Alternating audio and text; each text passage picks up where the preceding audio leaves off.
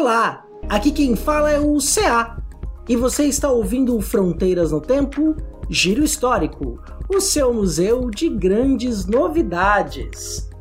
Estamos agora no nosso quinto episódio. Se você chegou agora, só vou explicar rapidinho o que é essa atração. Semanalmente nós trazemos novidades, fazemos indicações, curadoria de material web, comentamos assuntos que às vezes abordamos em outros episódios de forma bem concisa. Esse programa é curto, tem no máximo 15 minutos, pode ser que passe um pouquinho, mas sem problemas. Essa é a proposta do Giro Histórico. E no programa de hoje teremos a estreia da nossa queridíssima nova integrante da equipe do Fronteiras no Tempo, a Beatriz Molina, que falará sobre agricultura familiar e uma perspectiva histórica de longuíssima duração, na sequência, eu, CA, volto para indicar um documentário sensacional disponível gratuitamente no YouTube chamado Um Vazio Entre Nós. Vem com a gente no giro!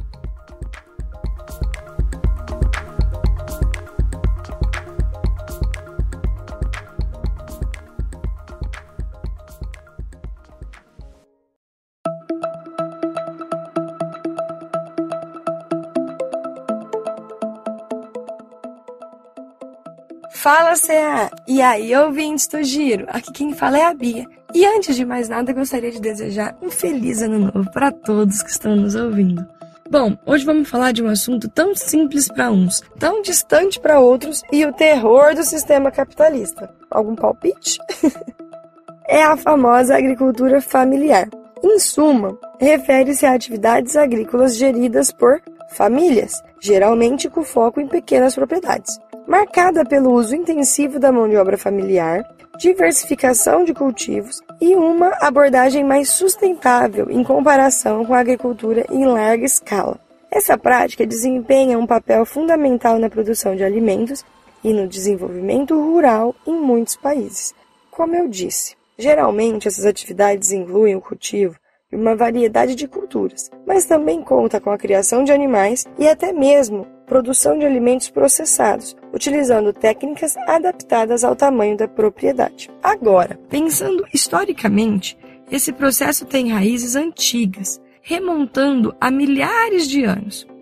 Surgiu quando as comunidades começaram a cultivar alimentos para o seu próprio consumo, muitas vezes em pequenas propriedades, utilizando métodos tradicionais que eram passados de geração para geração.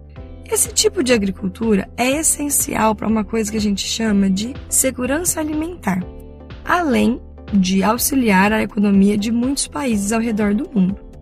De fato, é uma prática ancestral e muitas civilizações a desenvolveram independentemente. Algumas dessas são lembradas justamente por isso. Lógico, não só por isso, porém, dão ênfase extrema às suas agriculturas e às suas tradições, como por exemplo a civilização mesopotâmica.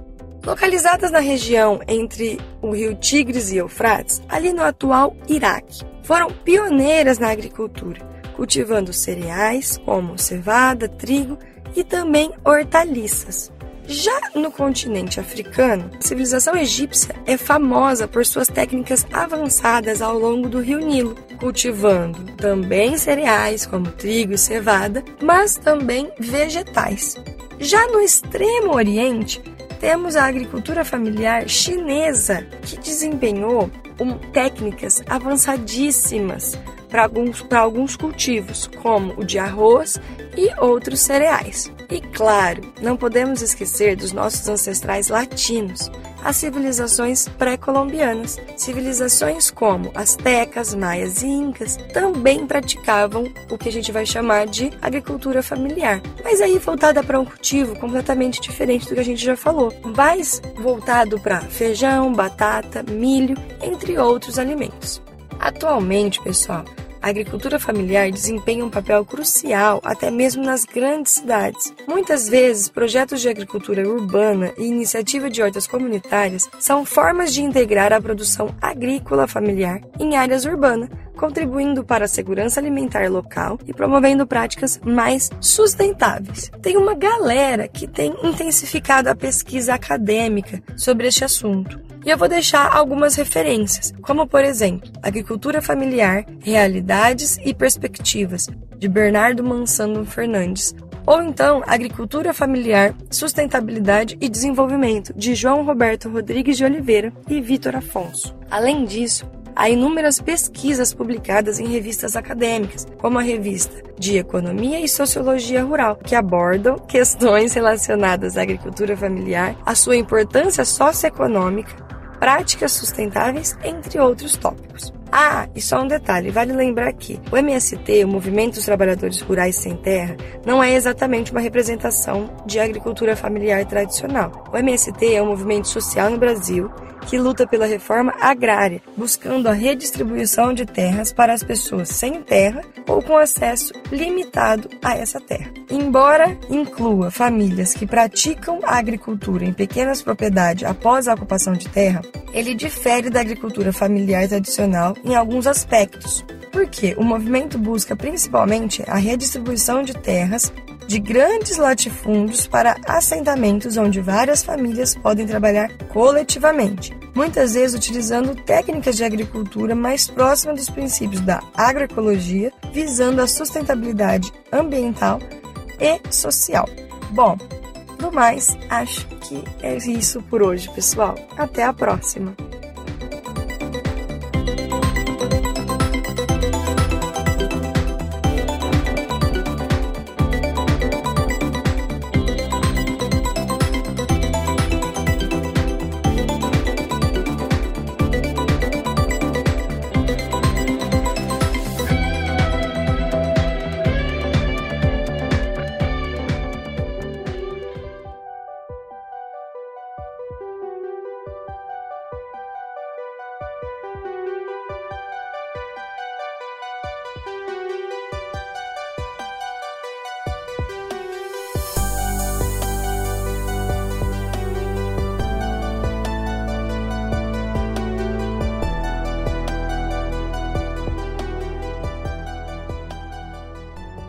Brasil Entre Nós foi lançado no dia 13 de dezembro de 2023, ou seja, bem recente, e a direção ficou sob a responsabilidade do Roberto Kalimann e do Gabriel Thier. O argumento do Bruno Galhardo, do Roberto Kalimann e do Pedro Lupe. Imperdível.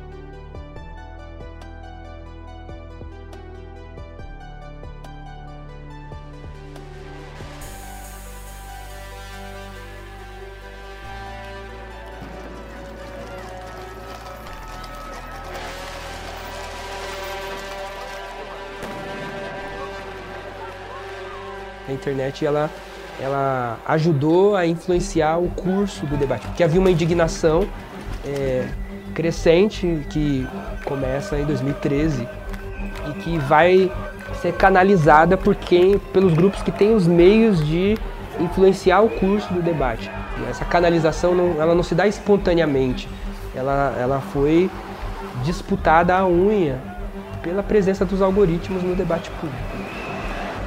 Então, até que ponto uma indignação que já estava sendo gestada, ela não encontra alguém que se apresenta como crítico da ordem. Então, talvez pensar esse processo de forma um pouco mais ampla nos oferece a possibilidade de olhar também para que vácuo é esse que foi ocupado, é, uma vez que até o vazio é a existência de algo.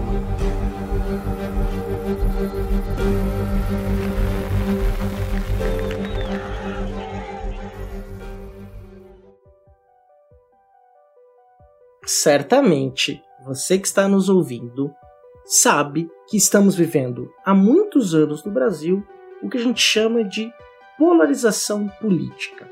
Há hoje uma ideia de que existem dois polos de poder em disputa e as pessoas estão aderindo a um ou outro. Claro que estatisticamente a gente sabe que é uma porcentagem da população brasileira que está engajada até hoje nessa polarização, ainda em 2024, mas quer queira ou quer não, a gente está falando aí de, um, de milhões e milhões de brasileiros, pelo menos 30 milhões de brasileiros envolvidos nessa polarização política. E muitas vezes nós acabamos também nos engajando nessa polarização. Quantas discussões políticas nós não tivemos aí nos últimos anos? 2016 para cá, já quase 10 anos, né? 8 anos aí vai completar esse ano, que a coisa ficou mais acirrada. A gente pode recuar um pouco no tempo, falar das jornadas de junho de 2013, para começar a entender esse processo né, na qual a sociedade começou a se cindir e, mais do que isso, a radicalizar certas posições. Essa radicalização se materializou, por exemplo, no dia 8 de janeiro de 2023, quando houve uma tentativa frustrada, uma intentona golpista lá em Brasília, né, na sede dos três poderes. Vamos chamar de intentona porque cabe bem que o termo intentona, inclusive, ele era pejorativo. Ele foi usado, por exemplo, para intentona comunista, né, e depois a intentona integralista, ambos na segunda metade da década de 30, durante o regime do Estado Novo, que foram movimentos que tentaram dar um golpe no golpe do Vargas, né, do Estado Novo. E aí, por fracassar, receberam o nome de intentona. A gente pode chamar da intentona de 8 de janeiro, um termo melhor seria intentona bolsonarista de 8 de janeiro, que a gente viu aí de forma surreal até. Porém, este documentário ele não analisa apenas um lado da história, muito pelo contrário, ele faz uma análise bem abrangente para mostrar que todos nós estamos sujeitos a essa polarização e mais do que isso, essa manipulação de percepção da realidade. O subtítulo do documentário como a polarização política e a internet moldaram o debate no Brasil? Interrogação. Essa é a pergunta que está no subtítulo que o documentário vai responder.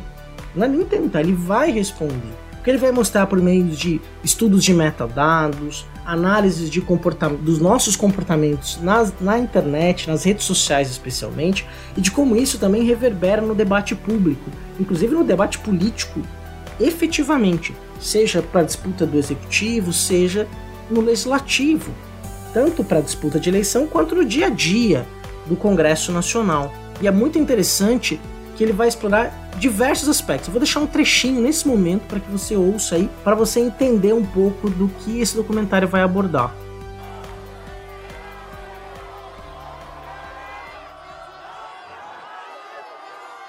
Eu vejo que confirmação é uma condição psicológica que a gente tem de ser muito cético com aquilo que desafia as nossas crenças e, e muito pouco cético com aquilo que confirma aquilo que a gente já pensa. A gente está recebendo coisas que são flagrantemente falsas, tomando elas como verdadeiro, e coisas que são fatos bem estabelecidos, nós estamos duvidando. Estamos duvidando que um candidato tomou uma facada. Esse candidato estava num lugar público, cercado por dezenas de jornalistas de vários veículos.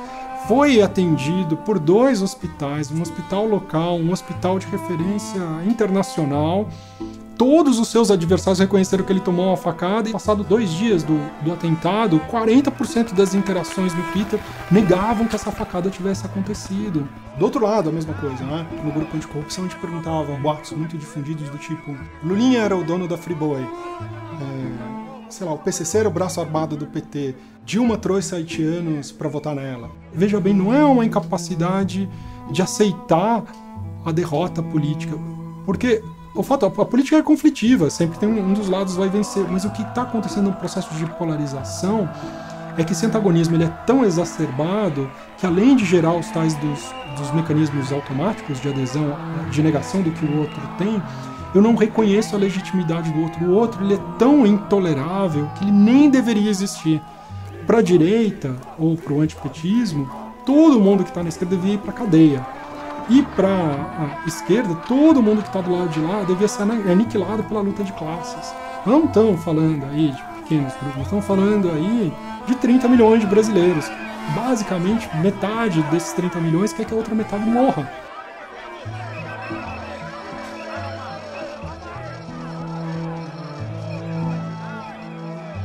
Eu que não sou estudiosa, apenas observo, eu uns 10, 15% de pessoas radicais. E talvez até menos. Porque quando você confronta a pessoa com o radicalismo dela, ela assusta com o que ela tá Tipo, botar um espelho na frente de quem está gritando com você, o cara vê que ele está tá tomando de idiota, né? Berrando daquele jeito.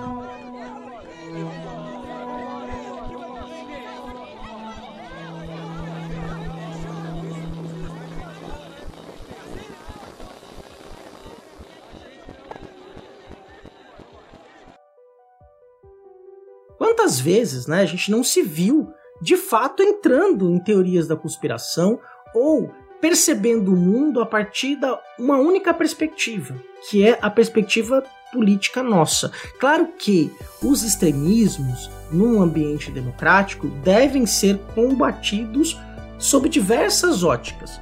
O primeiro é pelo debate público amplo, franco e aberto, o segundo, por meios de, do poder institucional. Há um limite legal, por exemplo, a liberdade de expressão. Liberdade de expressão não é dizer tudo o que você quer. Eu não posso chegar aqui e fazer um, um discurso na qual eu ataque uma parcela da população brasileira de forma clara, agressiva, querendo, por exemplo, o seu extermínio, ou dizendo que eles são inferiores ou superiores, ou qualquer coisa do tipo. Isso é um discurso de ódio. Discurso de ódio não cabe na liberdade de expressão. Mas eu posso debater abertamente uma visão política do país. Falar sobre um candidato, ou melhor, falar sobre políticas públicas. Falar sobre o que a gente quer desse país. Que tipo de política pública a gente quer para a educação qual é o tipo de ensino que a gente quer para os nossos filhos na escola. E aí, sem discutir fantasma, sem discutir kit gay, mamadeira de piroca, doutrinação, porque isso primeiro do que não existe. Isso é imaginário. Só que esse imaginário, para a parcela da população, se transformou em, em realidade porque elas estão tão imersas dentro da sua bolha de informação desinformacional, né, ou dessa bolha de fluxo de hipertexto informacional, que a realidade delas passa a ser balizada pelos seus pares, por quem está próximo dela e pelo que ela recebe diariamente em seus feeds. E isso então molda comportamento. E aí o documentário avança no sentido que ele mostra que esse fenômeno não é exclusivamente do Brasil, que ele se explica etariamente, que ele e essa radicalização também acontece em países como os Estados Unidos, em países da Europa Ocidental, da Europa Oriental, países asiáticos, ou seja, é um fenômeno muito ligado à forma como as grandes empresas de tecnologia de informação fazem com que nós acabemos recebendo informações que a gente vai curtir, que não necessariamente façam que a gente reflita ou que exponham uma realidade mais ampla. Vou finalizar, que eu já passei muito tempo aqui, e eu queria também indicar um outro documentário, esse da Netflix, chamado O Dilema das Redes, que ele explica como é que as redes sociais são construídas para moldar o nosso emocional e o nosso cognitivo. Então, um vazio entre nós vai discutir as consequências deste planejamento das redes dentro do debate público e político no Brasil. O, o, o trecho que eu separei para vocês ele, ele é bem marcante nisso, né? A gente em determinado momento esteve envolto, quem sabe até reproduziu isso nos nossos círculos mais íntimos ou até em espaços públicos. Gente, eu vou encerrar por aqui, não, não terminou o giro ainda não, tem só os recadinhos finais, mas não desliga, fica com a gente.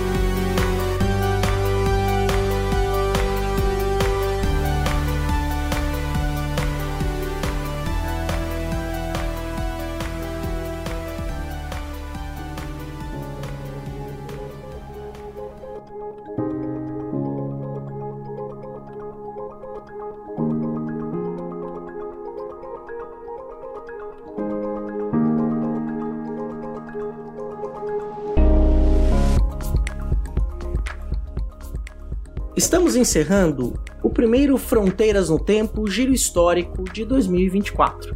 Desejo para você um feliz ano novo. E vou pedir uma gentileza, na verdade mais de uma, duas. A primeira é compartilhe este episódio à exaustão. Né? Vamos usar as redes para que a nossa bolha conheça o Fronteiras no Tempo. Então, põe no, no, seu, no seu feed do Instagram, nos seus stories, no Facebook, no Twitter, a rede social que você usa. Se você não usa rede social, mas usa o WhatsApp, divulga pelo WhatsApp. Pega ali todos os agregadores de podcast, ou mesmo site, você pode copiar o link e colar, mas todos os agregadores como Spotify, Deezer, Podcast Addict, Castbox, etc, etc, dão a possibilidade de você compartilhar com outras pessoas o episódio. Então, se você não fez, faça agora. Ajude Fronteiras no Tempo a começar o ano de 2024 com o pé direito. A segunda coisa que eu gostaria de pedir é a seguinte: se você tem disponibilidade e condição, pense com carinho em se tornar nossa madrinha ou nosso padrinho neste ano de 2024, que vou repetir, é o ano em que o Fronteiras no Tempo está comemorando 10 anos de existência. A gente está tentando aqui, neste momento, recuperar né, os nossos apoiadores para que, que, esse podcast não acabe, para que ele continue existindo e chegando ao seu feed agora semanalmente e com as suas duas atrações principais, que é o Fronteiras no Tempo e o Fronteiras no Tempo Historicidade. Como é que eu faço então, se há para apoiar o Fronteiras no Tempo? É simples. Você vai no site www.padrim com m no final.com.br barra Fronteiras no Tempo faz o seu cadastro, que é bem simples, bem prático. Escolhe lá, já está no nosso projeto e você pode dar um apoio a partir de um real, até 50 reais ou mais se você quiser também. Então tem várias categorias. Você vai poder participar também do nosso grupo do WhatsApp, que a gente sempre conversa, é muito bacana e um debate, um ambiente muito saudável do debate público que realmente interessa. Então é isso. Se você gostou do giro histórico, tá, gosta do Fronteiras no Tempo, pense com carinho nos apoiar. Entre em contato com a gente também. Você pode nos mandar um e-mail no fronteirasnotempo.gmail.com ou mandar uma mensagem no Instagram, que é a rede social que a gente mais acessa no perfil do Fronteiras, mas também tem fanpage no Facebook. Nosso Twitter tá bem abandonado, na verdade. Agora não é mais Twitter, né? É X e tal. Tudo bem, a gente não usa muito, mas a gente tem o arroba front no tempo lá. De vez em quando aparece alguma coisa. A gente não é muito bom de rede social, na verdade. Então é isso, minha gente. Agradeço demais pela audiência, por você ter ficado até aqui conosco e um feliz 2024 e até semana que vem.